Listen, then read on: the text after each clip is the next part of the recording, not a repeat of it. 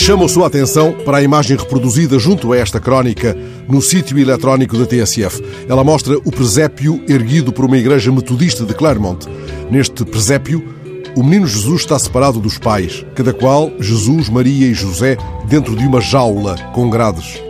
A imagem colocada nas redes sociais por uma representante da Igreja Metodista estabelece uma estreita relação entre a saga da família de Jesus na fuga de Nazaré para o Egito e a desesperança de tantas famílias de refugiados da América Central barradas e separadas na fronteira dos Estados Unidos.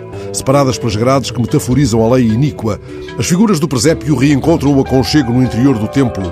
A encenação toca na ferida uma das mais perturbadoras do nosso tempo.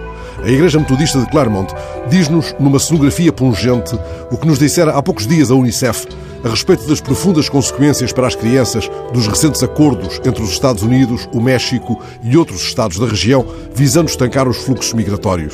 O Fundo das Nações Unidas para a Infância não duvida de que esses acordos colocam um elevado número de crianças em grande risco.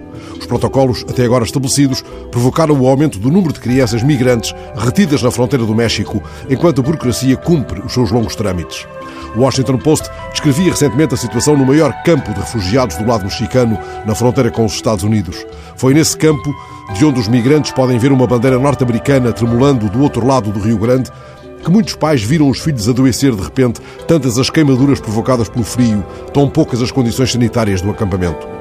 Estas famílias tinham entrado nos Estados Unidos e enviadas de regresso ao México. Ali as crianças dormiam ao ar livre, enfrentando temperaturas mínimas. A reportagem conta o caso de Marili e Josué, um casal hondurenho que fugira à violência dos gangues no seu país e esbarrara na burocracia dos designados protocolos de proteção a migrantes. Certa noite, Marili cobriu os filhos com as roupas de inverno que tinham chegado ao campo e escreveu num pedaço de papel uma breve carta dirigida às autoridades de imigração norte-americanas. Na carta, explicava que os filhos estavam doentes e não tinha outra maneira de os colocar em segurança. Ela disse às crianças que fossem e entregassem o papel rabiscado aos agentes do posto de fronteira do outro lado da ponte. Nas semanas anteriores à reportagem, pelo menos 50 crianças fizeram a mesma travessia. Marili e Josué, estes nomes com sonoridades irmanadas a Maria e José, separados dos filhos numa linha de fronteira, reenviam-nos ao presépio da Igreja Metodista de Claremont o presépio de grades, assim explicado por uma representante da Igreja. Numa época em que famílias de refugiados procuram asilo na fronteira e são separadas contra a sua própria vontade, lembramos a família de refugiados mais conhecida do mundo, Jesus, Maria e José. A responsável da Igreja Metodista faz, entretanto, a pergunta necessária: e se essa família procurasse refúgio no nosso país hoje?